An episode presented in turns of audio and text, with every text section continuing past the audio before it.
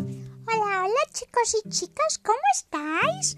Nuevamente Cleo, aquí en su espacio los niños nos cuentan. El día de hoy vamos a escuchar una hermosa historia en la voz de Jenny León.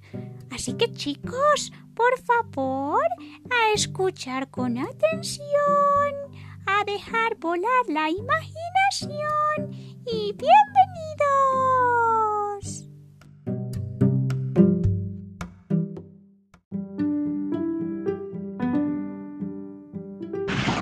Tardes, mi nombre es Jenny Caterín León. Hoy les voy a contar un cuento tradicional, La piel del cocodrilo. Hace mucho tiempo, en una laguna de África, el cocodrilo tenía la piel lisa y dorada, como si fuera de oro.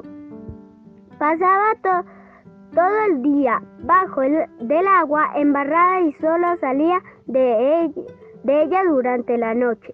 Los, los demás animales iban a beber agua a la laguna y se quedaban admirados contemplando la hermosa piel dorada del cocodrilo. Este empezó a salir del agua durante el día para presumir de su piel. Entonces los demás animales no solo iban a beber agua por la noche, sino que también se acercaban a de día cuando brillaba el sol para beber ver los reflejos en el cuerpo de, del animal.